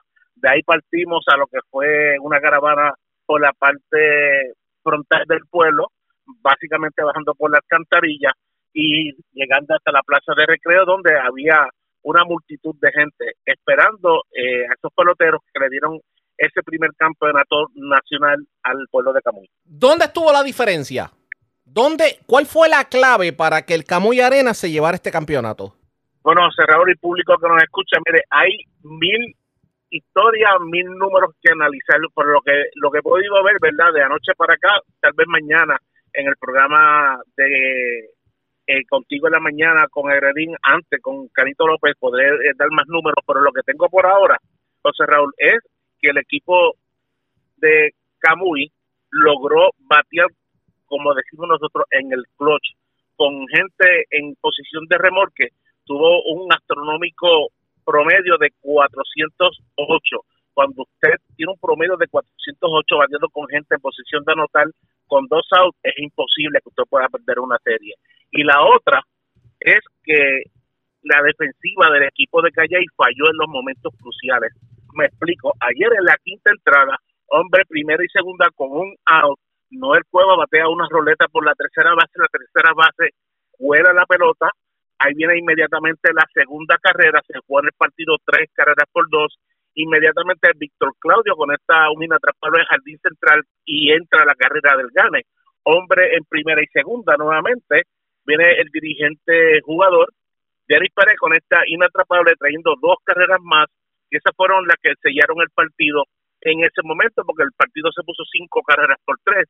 De ahí en adelante vino un doble de Brian Collazo hacia Jardín Central, coronando al filiador, y de ahí en adelante se viró, como decimos nosotros, se viró la tortilla a favor del equipo de Camoy y no miraron atrás, simplemente se dedicaron a batear, a explotar nuevamente a Freddy Cabrera, que había lanzado precisamente un juego perfecto en cuestión de que solamente permitió cuatro inatrapables, nueve entradas, una blanqueada en el primer partido. En las otras tres salidas tuvo una efectividad de 9.31. En las otras tres salidas que tuvo contra el equipo de Camuy, le anotaron 16 carreras, 15 de ellas fueron limpias. Así que la ofensiva del equipo de Camuy se encargó junto a la defensa y el buen picho que tuvo Fernando el Lobo Cabrera junto a Jerry Iglesias o de Charly que se encargaron de dominar la, ofensiva opositora para que el Camuy Arena se estuviera coronando anoche por primera vez como campeón de Puerto Rico en el béisbol Como dice el refrán, y esto lo escuché por ahí, que el toro es bueno en el campo hasta que resbala con la arena. Bueno, mira, hay, hay mil, mil memes, hay mil historias, mire, pero sencillamente, aquí yo creo que no ganó Calle y no ganó y no perdió Camuy, o, viceversa, simplemente ganó el béisbol, ganó el deporte y realmente hay que agradecerle, hay que realzar la labor del, del primer alcalde, eh, del primer eh, ministro municipal, ¿verdad? O el alcalde de, de Camuy, que se dedicó a trabajar en el parque, a hacer las mejoras que la liga le dijo que requería para mantener la serie allí, logró hacerlo. No solamente lo logró por un partido, lo logró en el partido 2, en el partido 4, en el partido 6. En ambas, en, en esas tres fechas, hubieron récords de, de fanáticos entrando al, de asistencia. 3.800, 4.000 y 4.000, aproximadamente 4.500 personas en este Francisco Chio López. Wilber, nos traiciona el tiempo, pero antes, ¿cuándo es la fiesta? Bueno, la fiesta es hoy, aunque usted no lo crea, la fiesta es ahorita. Se estarán reuniendo los muchachos frente a Francisco Chio López para salir en caravana, para luego llegar a la plaza y va a estar el grupo Manía. Así que los, los invitamos a que, con los muchachos. Todo el mundo que está escuchando el noticiero para la plaza de Camuy, definitivamente. Gracias por haber compartido con nosotros. Gracias a ti por la oportunidad, José Raúl. Como siempre, a la pausa, regresamos a la parte final del noticiero estelar de la red informativa. La red le informa. Señores, regresamos esta vez a la parte final del noticiero estelar de la red informativa de Puerto Rico. ¿Cómo está Estados Unidos? ¿Cómo está el mundo a esta hora de la tarde? Vamos a la voz de América, nos tienen un resumen completo sobre lo más importante acontecido en el ámbito nacional e internacional. El Congreso estadounidense logró evitar un cierre de gobierno gracias a un proyecto de ley temporal que prorroga esta situación hasta el 17 de noviembre y otorga financiación gubernamental durante este tiempo, asegurando la paga para más de 4 millones de empleados federales. El proyecto de ley, apoyado por la mayoría de los republicanos y demócratas, excluye la asistencia para Kiev, un punto decisivo en las negociaciones que ha provocado el descontento del presidente Joe Biden, quien incluso antes de la invasión rusa en Ucrania se mostró comprometido en proporcionar apoyo al país invadido. La gran mayoría de los dos partidos, lo diré de nuevo, demócratas y republicanos, en el Senado y la Cámara, apoyan a Ucrania en la brutal agresión que les está lanzando Rusia. Dejen de jugar a juegos. El mandatario aseguró estar harto y cansado de la política arriesgada de los legisladores en Washington y que casi llevó al cierre de gobierno e instó a sus colegas republicanos a avanzar a fin de acordar un presupuesto anual y evitar otra crisis en noviembre. Paralelamente en Kiev, los ministros de Relaciones Exteriores de la Unión Europea se reúnen en un encuentro histórico. Allí el alto representante de la política exterior de los 27, Josep Borrell, se unió al llamado de Biden e instó a los legisladores estadounidenses a considerar sus acciones de retirar el apoyo financiero a Ucrania. En tanto, esta es la primera ocasión en la que los ministros se reúnen fuera de territorio común con el objetivo de reafirmar su solidaridad y apoyo con el pueblo ucraniano. En otra información, este lunes 2 de octubre se da inicio a un nuevo mandato de la Corte Suprema de Estados Unidos y son varios los asuntos que el máximo tribunal deberá afrontar durante este periodo. Entre ellos destacan casos importantes relacionados con el derecho a portar armas, el posible recorte al poder de las agencias federales, la regulación de las redes sociales en varios estados, los distritos electorales sugeridos por los republicanos, así como una larga disputa sobre la disponibilidad y accesibilidad a la píldora abortiva en algunas regiones del país. Según la agenda del selecto grupo, el primer caso que se tratará será el de la sentencia de un delincuente no violento relacionado con drogas en el estado de Iowa. Sin embargo, algunos especialistas consideran que el primer examen intenso para los juristas será el mismo martes cuando analicen un desafío constitucional relacionado con la estructura de financiamiento de la Oficina de Protección Financiera del Consumidor, la principal agencia de vigilancia de las finanzas del consumidor de Estados Unidos. En tanto, para el 31 de octubre, los jueces de la Corte Suprema de Estados Unidos escucharán argumentos sobre si los límites de la primera enmienda de la Constitución a la regulación gubernamental de la expresión impide a los funcionarios públicos bloquear a los críticos en plataformas en línea como Facebook y X, anteriormente conocida como Twitter. Mientras tanto, en otro caso, los jueces tramitarán una iniciativa propuesta por los republicanos en Texas y Florida que busca limitar la capacidad de las empresas de redes sociales para frenar el contenido considerado objetable en sus plataformas. Algunos especialistas consideran que este mandato que comienza hoy de la Corte Suprema de los Estados Unidos no estará exento de la polémica siguiendo la línea de los dos años anteriores, cuando el máximo tribunal anuló el fallo Roe vs. White de 1973 que legalizó el aborto en todo el país, ampliando el derecho a portar armas, rechazó la acción afirmativa en las admisiones universitarias y amplió los derechos religiosos, entre otras decisiones. A principios de este año, el gigantesco taiwanés de semiconductores TSMC anunció que retrasaba la apertura de una planta de chips de computadora en el estado estadounidense de Arizona, pero ahora funcionará según lo previsto. Belén Mora tiene el reporte. Al reunirse con funcionarios en Taiwán, la gobernadora de Arizona, Katie Hobbs, dijo que no esperaba más retrasos en la apertura de una planta de chips construida en Phoenix por Taiwan Semiconductor Manufacturing Company o TSMC. En julio, TSMC había anunciado que trasladaría la apertura de la planta de 2024 a 2025 debido a la falta de trabajadores especializados. Es una de las dos plantas que TSMC ha planeado construir en el estado con un costo total de 40 mil millones de dólares. Hobbs dijo que Arizona estaba orgullosa de albergar las operaciones de fabricación de TSMC en Estados Unidos. Arizona y Taiwán compartieron una sólida asociación basada en tecnología avanzada e ideales comunes. Este vínculo se ha forjado a lo largo de décadas de apoyo mutuo e incluye colaboración cultural, económica, académica e incluso de defensa nacional. La presidenta taiwanesa Tsai Ing-wen dijo que la nueva planta es fundamental para una cooperación continua. Con el establecimiento de la fábrica de TSMC en Arizona, estos esfuerzos conjuntos entre Taiwán y Estados Unidos nos ayudarán a estimular el crecimiento empresarial y también a crear cadenas de suministros más seguras y resilientes. TSMC es el mayor fabricante de chips semiconductores del mundo y presta servicios a clientes importantes como Apple y Nvidia ha estado ampliando las instalaciones de producción para satisfacer un fuerte aumento de la demanda relacionada con la inteligencia artificial. Los sindicatos de la construcción de Arizona dicen que hay casi 12.000 trabajadores en el sitio de TSMC, que incluye instaladores de tuberías y plomeros, electricistas, trabajadores de chapa y hierro, que han podido cumplir con los llamados en el lugar de trabajo. Belén Mora, Voz de América, Washington, D.C. El cierre de un punto fronterizo entre Tijuana y San Diego busca detener el impacto de migrantes en ambas ciudades fronterizas, informa Vicente Calderón desde Tijuana. Una nueva oleada migratoria impacta a esta ciudad fronteriza. Hay 14.000 solicitantes de asilo en este momento en Tijuana. Todos quieren entrar a la vez y no se puede. Muchos están cruzando irregularmente y entregándose a la patrulla fronteriza que los hace esperar mientras procesa su petición de refugio. No tiene infraestructura para atender a tanta gente. Por eso el gobierno estadounidense cerró la garita de El Chaparral y envió su personal a atender a quienes acampan junto al cerco fronterizo mientras son procesados. Es gente que va a estar sujeta a, un probable proceso de deportación. ¿no? Este acceso peatonal a San Diego es parte del puerto de entrada de San Isidro, por donde a diario cruzan legalmente más de 20 mil personas.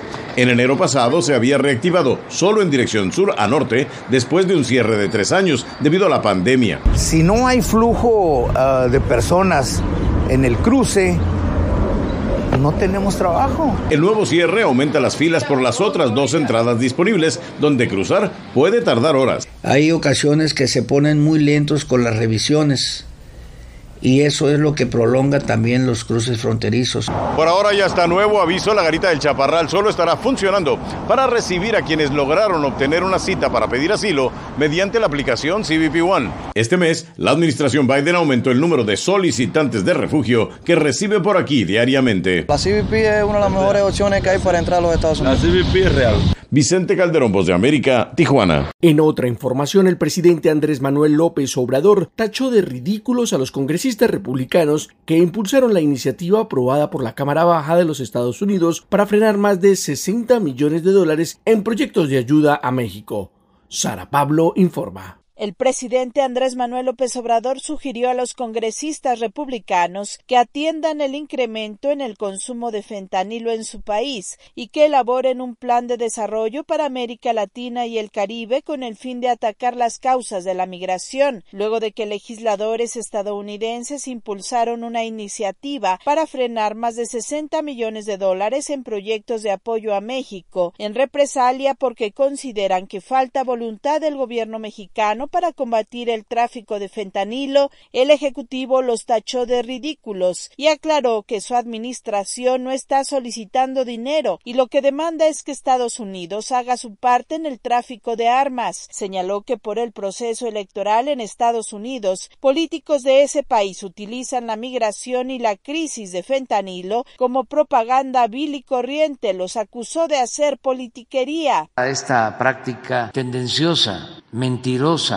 calumniosa. Por eso no hay que tomarlo en serio. Y van a seguir con lo mismo, ¿no? Y cada vez más atrevidos van a llegar a plantear que van a bombardear a México o cosas por el estilo. De risa, son muy ridículos. Y hablando de migrantes, el Instituto Nacional de Migración informó que la madrugada de este domingo se registró un accidente carretero en el estado de Chiapas, en el que al menos 10 mujeres de nacionalidad cubana, una de ellas menor de edad, perdieron la vida. Además de las personas muertas, 17 más resultaron heridas de gravedad. Sara Pablo, Voz de América.